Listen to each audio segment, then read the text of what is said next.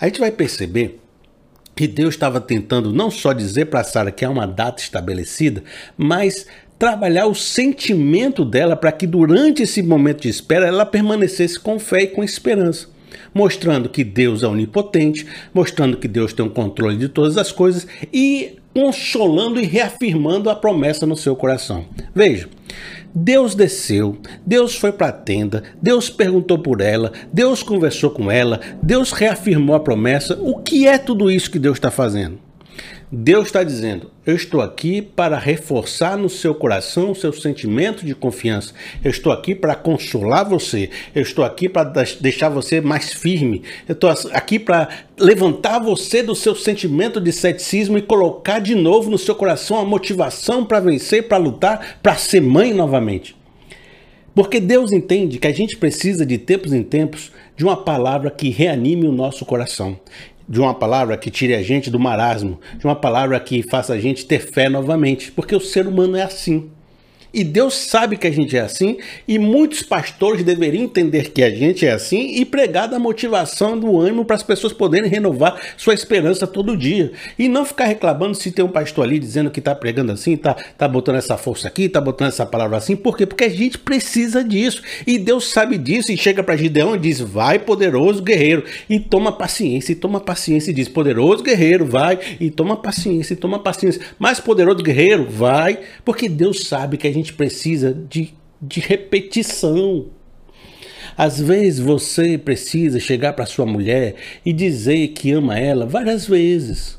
Porque só aquela vez que você falou, em 1900 eu me esqueci, no casamento, não é suficiente. Às vezes ela está se sentindo ainda carente de amor porque você não chegou com uma palavra de afirmação para ela dizendo: Olha, não se desanime, eu te amo, nós estamos juntos, nós estamos lutando junto por esse projeto. E você diz, mas ela sabe, ela sabe, mas você precisa repetir, porque às vezes a pessoa vai esquecendo também, vai fazendo como Sara, vai rir daqui a pouco, vai, não vai mais acreditar, porque você não chegou reforçando as coisas no coração dela. Assim, um filho pode chegar mais tarde na vida e começar a dizer: meu pai nunca me amou, meu pai nunca disse que me amava, minha mãe nunca me deu carinho, nunca foi comigo, nunca lutou por mim. E às vezes esse filho estava sentindo falta de você chegar para ele e reafirmar o seu coração, o seu amor, a sua luta, a sua dedicação, a sua proteção na vida dele. Todo mundo sabe que determinados líderes precisam de vez em quando chegar na sua empresa, no seu negócio, no seu projeto, na sua igreja, na sua comunidade e dizer: pessoal, vamos acreditar no projeto. O projeto é firme, o projeto está em pé. Já vejo isso aqui acontecendo. Os bônus vão chegar, as metas serão alcançadas. Nós estamos num projeto vencedor. Por que, que ele tem que repetir isso? Porque a gente precisa, a gente precisa de motivação, a gente precisa de ânimo, a gente precisa de renovação de esperança. Por isso, o que Deus quis fazer com Sara? Renovar a esperança no seu coração. Tá certo? Conseguiu compreender? Por isso também seja essa uma palavra para você. Renove a sua esperança.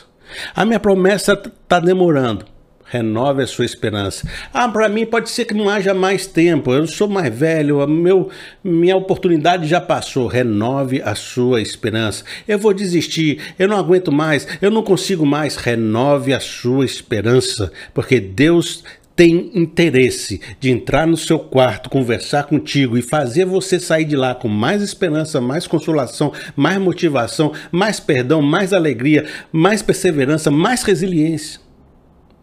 O desejo de Deus para você é esse.